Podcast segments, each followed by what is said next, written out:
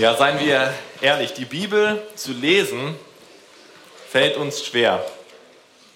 Und deshalb bin ich wirklich stolz auf euch, BUler, dass ihr das letzte Jahr diesen biblischen Unterricht gemacht habt. Jeder, der nicht weiß, was der biblische Unterricht ist, es ist genau das, wonach es sich anhört, Bibelunterricht. Am Freitagnachmittag hier in der Gemeinde und Matthias, Laura und Amelie und noch andere waren im letzten Jahr dabei. Aber warum sollten wir uns trotzdem die Mühe machen, in der Bibel zu lesen? Warum sollten wir auf Gottes Stimme in seinem Wort hören? Die Bibel selbst gibt uns eine Antwort darauf am Anfang des Buches der Sprüche. Unser heutiger Predigtext sind nämlich die ersten sieben Verse im Buch der Sprüche. Und ich lese sie heute aus der Elberfelder Übersetzung und wir sehen sie auch hier an der Leinwand.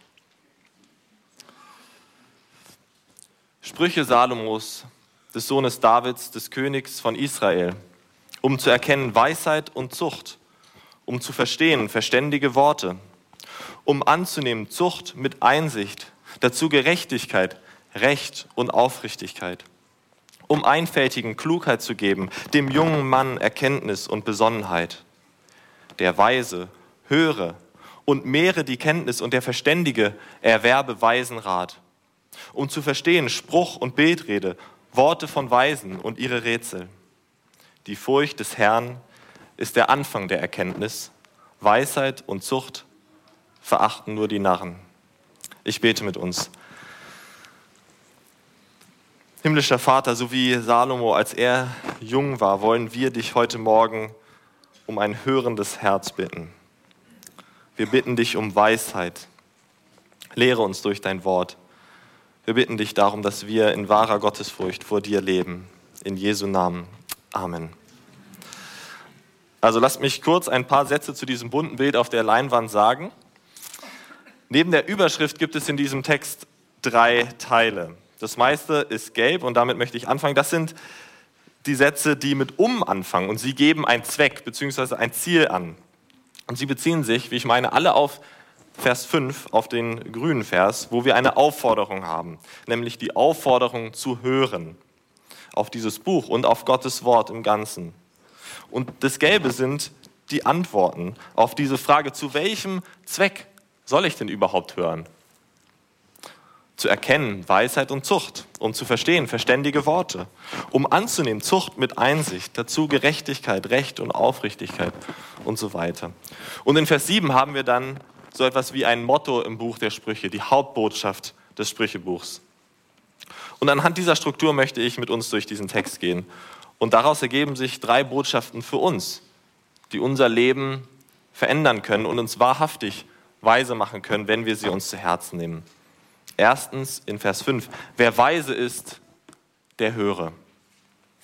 Zweitens in Versen 2 bis 4 und Vers 6, wer hört, wird weise. Und drittens in Vers 7, wer den Herrn fürchtet, ist weise. Das Sprüchebuch beginnt mit der Aufforderung zum Hören. Der Weise höre und mehre die Kenntnis und der Verständige erwerbe weisen Rat. Salomo lädt seine Leser ein, ihre Aufmerksamkeit diesem Buch zu widmen, genau hinzuhören, genau aufzupassen. Ja, mehr noch, es geht darum, die eigene Erkenntnis zu vermehren. Es braucht mehr als ein mechanisches Hören, wie man manchmal in der Schule vielleicht zuhört, wo etwas in ein Ohr reingeht und aus dem anderen Ohr wieder rausgeht. Wer profitieren möchte, darf nicht auf Durchzug schalten, sondern muss diese Worte tatsächlich in sich aufnehmen. Luther übersetzte die zweite Vershälfte in Vers 5, der Verständige lasse sich raten. Und mit dieser Einstellung wollen wir auf Gottes Wort hören, dass wir uns von Gottes Wort beraten lassen und es uns zu Herzen nehmen. Aber wen fordert Salomo hier auf zu hören? Die Weisen und die Verständigen. Also ist das Buch nur für die, die schon weise sind und ungeeignet für uns, die wir noch am Anfang stehen? Sollten wir es lieber wieder beiseite legen? Gott sei Dank nicht. Der Weise und der Verständige, das sind gerade die, die sich raten lassen. Es sind die, die hinhören. Ganz egal, wie reif du bist, wie jung du bist, wie viel du schon weißt, wie wenig du weißt, jeder kann in diesem Buch etwas lernen, wenn er bereit ist zu hören. Jeder ist eingeladen. Und das Buch der Sprüche ist an vielen Punkten sehr schwarz-weiß. Immer wieder haben wir diese starke Gegenüberstellung und so auch hier. Uns werden hier zwei Gruppen von Menschen vorgestellt. Einmal die Weisen und die Narren. Die, die bereit sind zu hören, sind die Weisen. Und die, die nicht zuhören wollen, sind die Narren. Narren ist ein altes Wort und bedeutet so viel wie Dummköpfe oder Deppen. Ähm, und sie meinen, sie wissen schon Bescheid. Sie haben es nicht nötig, sich etwas sagen zu lassen. Und in Vers 7 lesen wir über diese Dummköpfe oder über diese Narren, dass sie Weisheit und Zucht verachten. Sie haben es nicht nötig, zuzuhören. Aber wer weise ist, der höre. Das gilt für uns alle. Und liebe Beula, für euren weiteren Lebensweg wünschen wir uns, dass ihr mit dieser Einstellung durchs Leben geht, dass Gottes Wort lebendig ist und euch etwas zu sagen hat. Und es ist weise, dass ihr im letzten Jahr im BU wart. Und jetzt wollen wir euch ermutigen, weiter dran zu bleiben an Gottes Wort. Jeder von uns ist entweder weise oder unweise. Und jeder von uns ist aufgefordert, auf Gottes Wort zu hören. Das siebenjährige Kind im Kindergottesdienst, das über die Bibel lernt, ist weiser als der promovierte Physikprofessor, der nicht, der meint, er habe es nicht nötig zuzuhören. Am Anfang des Buches ist jeder eingeladen, auf Gottes Wort zu hören. Jeder kann Fragen stellen, jeder kann noch etwas lernen. Also wenn du zu den Weisen zählen möchtest, dann höre. Wer weise ist, der höre. Und das meine ich nicht allein für diese Predigt, wobei das schon kein schlechter Start wäre, sondern vor allem als unsere Grundhaltung gegenüber Gottes Wort.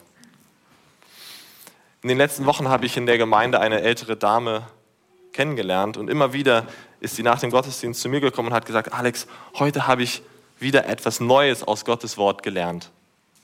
Diese Sache hatte ich noch nie so gehört und das war mir wirklich neu. Ich wünsche mir so sehr, dass ich mit über 70 Jahren mit dieser Einstellung auf die Predigt von Gottes Wort höre. Diese Frau ist weise, denn sie weiß, dass Gott ihr etwas zu sagen hat und sie hört zu. Und wir alle können uns diese Haltung zum Vorbild nehmen, egal ob wir schon über 70 sind oder am Anfang unserer Teenagerjahre oder irgendwo dazwischen. Liebe BUler, auch wenn wir euch heute aus dem BU verabschieden, seid ihr erst am Beginn einer lebenslangen Reise des Hörens auf Gottes Wort.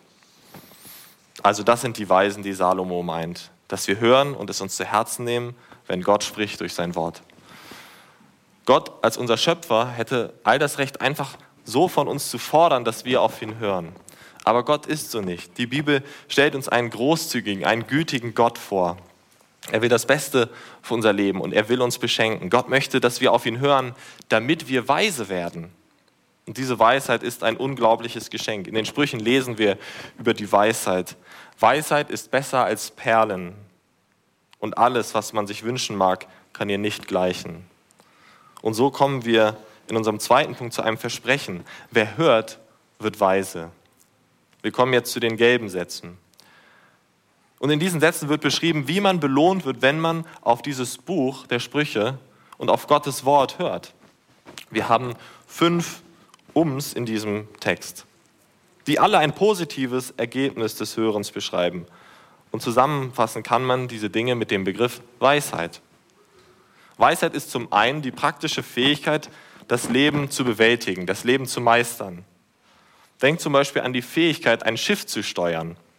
Eine Person, die dieses komplexe Leben mit all seinen Herausforderungen meistern kann, die ein Schiff selbst durch Stürme steuern kann, nennt die Bibel weise. Und Salomo benutzt auch die Tierwelt, um uns zu erklären, was Weisheit ist. Er zeigt auf viele ganz kleine Tiere, zum Beispiel auf die Ameise und sagt, guck dir dieses kleine Tier an. Ameisen sind eigentlich ein schwaches Volk, sagt er in Kapitel 30. Aber diese Ameisen sind klüger als die Weisen. Denn obwohl sie schwach sind, obwohl sie klein sind, heißt es, schaffen sie im Sommer ihre Speise. Diese Tiere sind klein und schwach. Sie sehen zumindest so aus, aber sie sind nicht dumm. Sie haben die Fähigkeit, das Leben zu meistern. Und das gilt auch für uns Menschen. Auch unter den Menschen können die Kleinen unter uns schon Weisheit lernen, wenn sie bereit sind zu hören. Im BU haben wir gelernt, dass sich das Alte Testament in drei Teile einteilen lässt. Das Gesetz, die Propheten und die Weisheitsbücher. Und im Gesetz und in den Propheten zeigt uns Gott die großen Linien seines Wesens, seines Willens und seines Heilsplans auf. Aber Gott hat auch ein Interesse daran, dass wir gut durchs Leben kommen. Und deshalb gibt er uns die Weisheitsbücher. Während meiner Studentenzeit habe ich in einer WG gewohnt mit sechs anderen Männern. Und das war wirklich eine Lebensschule für uns alle. Und eines Morgens habe ich dann einen Mitbewohner von mir dazu angestiftet, für die anderen Frühstück vorzubereiten. Gesagt, getan. Wir haben dann Bacon und Speck gemacht. Das ist eigentlich sowas wie äh, bayerisch, also bayerisch ist das Weißwurstfrühstück, nur die internationale Variante davon. Und mein Mitbewohner hat sich dann gleich, als wir fertig waren, einen Teller geschnappt und ist zu einem anderen Mitbewohner ins Zimmer gerannt und hat ihm stolz sein Frühstück unter die Nase gehalten. Und wenige Sekunden später höre ich nur aus dem Zimmer ein Brüllen. Und dafür hast du mich jetzt aufgeweckt? Und ich glaube, in dieser Situation hätte ein bisschen Weisheit aus Sprüche 27, Vers 14 nicht geschadet. Da heißt es, wenn einer seinen Nächsten des Morgens früh mit lauter Stimme segnet, so wird ihm das für einen Fluch gerechnet.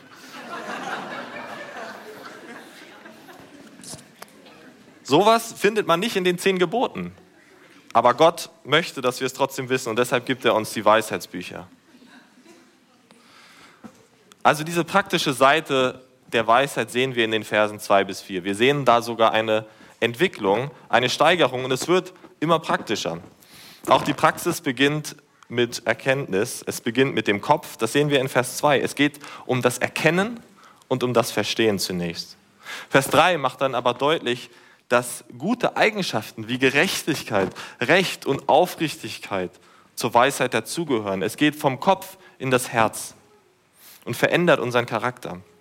Und in Vers 4 sehen wir dann die Tat. Und hier ganz konkret die Fähigkeit, andere zu lehren, den Einfältigen und den Jungen Weisheit beizubringen. Und das sollte uns alle anspornen. Weisheit kommt nicht aus dem Nichts, Gottesfurcht kommt nicht aus dem Nichts, sondern muss den Kindern beigebracht werden. Und da sind wir alle gefordert, in unseren Familien, aber auch in der Gemeinde. Wo kann ich etwas weitergeben, was Gott mir beigebracht hat, was ich von Gott gelernt habe? Das sollten wir uns ständig fragen. Aber Weisheit ist nicht nur praktisch. Die alten Griechen haben zwar zwischen Theorie und Praxis unterschieden, aber die Bibel trennt diese beiden Dinge nicht voneinander. Die eher theoretische Seite der Weisheit sehen wir in Vers 6.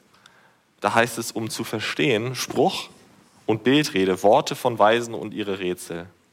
Weisheit beinhaltet die Fähigkeit zu interpretieren, zu verstehen. Wenn wir auf Gottes Wort hören, lernen wir, wie diese Welt, die Gott gemacht hat, lernen wir diese Welt zu verstehen. Also Weisheit ist die theoretische Fähigkeit, diese Welt zu begreifen und zu verstehen und die praktische Fähigkeit, in ihr zu leben. In unserem dritten Punkt wollen wir Salomo fragen, wie aber können wir diese Welt verstehen? Und wie gelingt es uns gut in dieser Welt zu leben? Salomo, was ist der erste Schritt, den ich tun muss hin zu dieser Weisheit? Und in Vers 7 gibt er uns die Antwort. Die Furcht des Herrn ist der Anfang der Erkenntnis. Hier taucht das erste Mal in diesem Text Gott auf. Und Gott macht den ganzen Unterschied, ob wir weise sind oder nicht. Du willst weise sein, dann brauchst du die richtige Haltung gegenüber Gott, dem Schöpfer des Himmels und der Erde. Wer den Herrn fürchtet, ist weise. Die Furcht des Herrn ist der Schlüssel zu wahrer Weisheit, zur Erkenntnis und zum Leben. Und Furcht des Herrn bedeutet, dass du dich selbst richtig gegenüber deinem Schöpfer einordnest. Es bedeutet, ihn dein Gott sein zu lassen und deine Stellung als Mensch anzuerkennen. Weisheit beginnt damit zu sagen, wow Gott, du bist so viel größer als ich. Du regierst im Himmel und ich bin hier unten auf der Erde. Ich bin im Vergleich zu dir Staub. Aber du hast mich gemacht und du hast mir Leben gegeben. Furcht des Herrn bedeutet, Gott ernst zu nehmen in seinen Geboten, in seinen Warnungen und in seinen Verheißungen. Es hat etwas von einem Schrecken, weil Gott heilig ist und wir nicht. Aber das ist nicht alles. Furcht des Herrn bedeutet zugleich Liebe und Vertrauen und Gehorsam gegenüber Gott. Furcht des Herrn ist Anbetung Gottes. Furcht des Herrn geht immer einher mit Demut und ist somit das Gegenteil von Stolz. Hört diese Beschreibung von Gottesfurcht aus Kapitel 3 in den Versen 5 bis 7. Verlass dich auf den Herrn von ganzem Herzen und verlass dich nicht auf deinen Verstand, sondern gedenke an ihn in allen deinen Wegen, so wird er dich recht führen. Halte dich selbst nicht für weise, sondern fürchte den Herrn und weiche vom Bösen. Sich vor Gott zu demütigen und ihn als Gott anzuerkennen, ist Weisheit. Wer den Herrn fürchtet, ist weise. Und das Leben in dieser Welt zu verstehen und in der Lage zu sein, das Leben zu meistern, dafür brauchen wir Gott in unserem Weltbild. Und wir müssen seine gute Herrschaft über unser Leben anerkennen. Gott hat dich als sein Ebenbild geschaffen. Er hat dich geschaffen, dass du mit ihm in Beziehung bist, dass du ihn kennst, dass du ihn liebst und Freude an ihm hast. Ohne ihn wirst du keine Antworten auf die wichtigen Fragen in deinem Leben finden. Wo komme ich her? Wer bin ich? Wo gehe ich hin? Und diese Haltung der Demut vor Gott steht im direkten Widerspruch zum Zeitgeist unserer Zeit. Aber wer meint, die Welt ohne Gott verstehen zu können, der scheitert kläglich. Wer meint, ohne Gott wahrlich leben zu können, ist ein Narr. Schon die allerersten Menschen haben das versucht. Sie wollten ohne Gott leben und verloren dadurch alles. Sie verloren geistliches Leben und wurden aus Gottes Gegenwart verbannt. Sie wollten in ihren eigenen Augen weise sein und aßen von dem Baum der Erkenntnis und verloren dabei die Erkenntnis von Gott. Vers 7 endet mit einer Warnung. Weisheit und Zucht verachten nur die Narren. Der Aufruf zur Gottesfurcht scheidet die Menschen. Die einen hören und werden weise und erkennen Gott und die anderen verachten Weisheit und bleiben ohne Gott. Die alles entscheidende Frage ist, gibt es Hoffnung für Narren? Gibt es Hoffnung für Dummköpfe? Denn wir alle sind in die Irre gegangen. Wir alle vertrauen lieber auf unsere eigene Weisheit. Ja, es gibt Hoffnung für uns. Obwohl wir alle unsere eigene Weisheit vorziehen und deshalb wirklich vom Kurs abgekommen sind in unserem Leben, gibt es Hoffnung. Gott hat in seiner Barmherzigkeit Jesus Christus in diese Welt gesandt. Und er ist die Weisheit in Person. Er ist gekommen, um uns Narren weise zu machen. Jesus Christus hat immer in der Furcht des Herrn gelebt.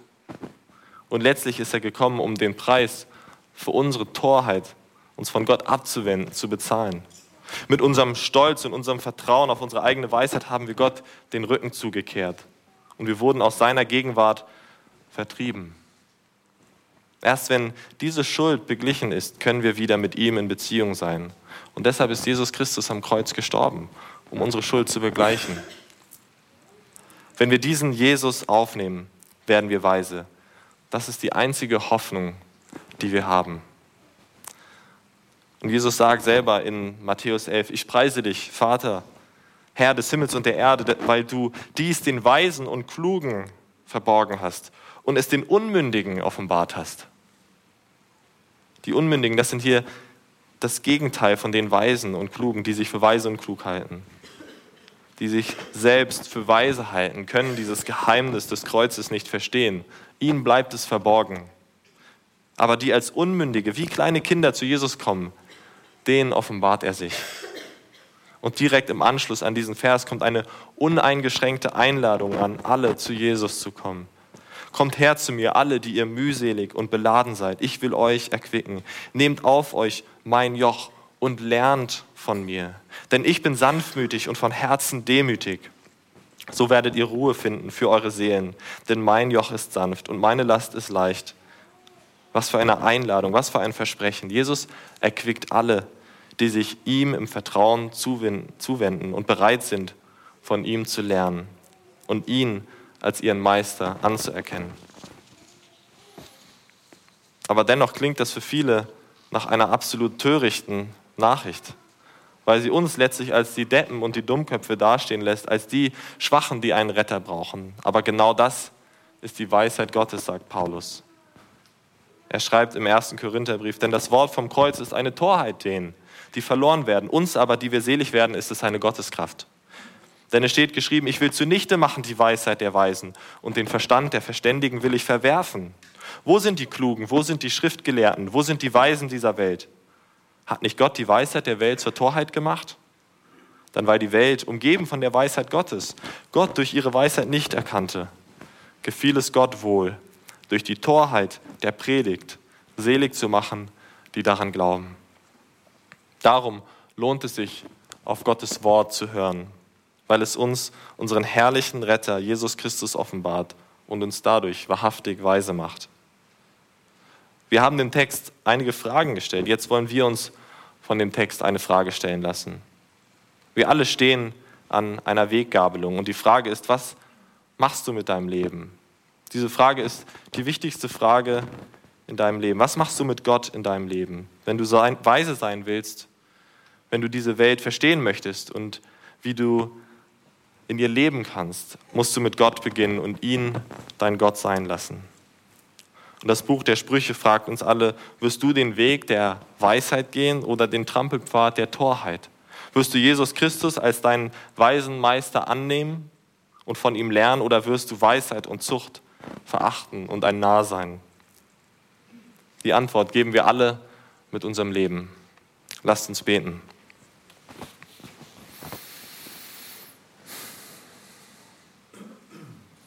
Himmlischer Vater, wir danken dir dafür, dass wenn wir Jesus Christus haben, wir wirklich weise sind.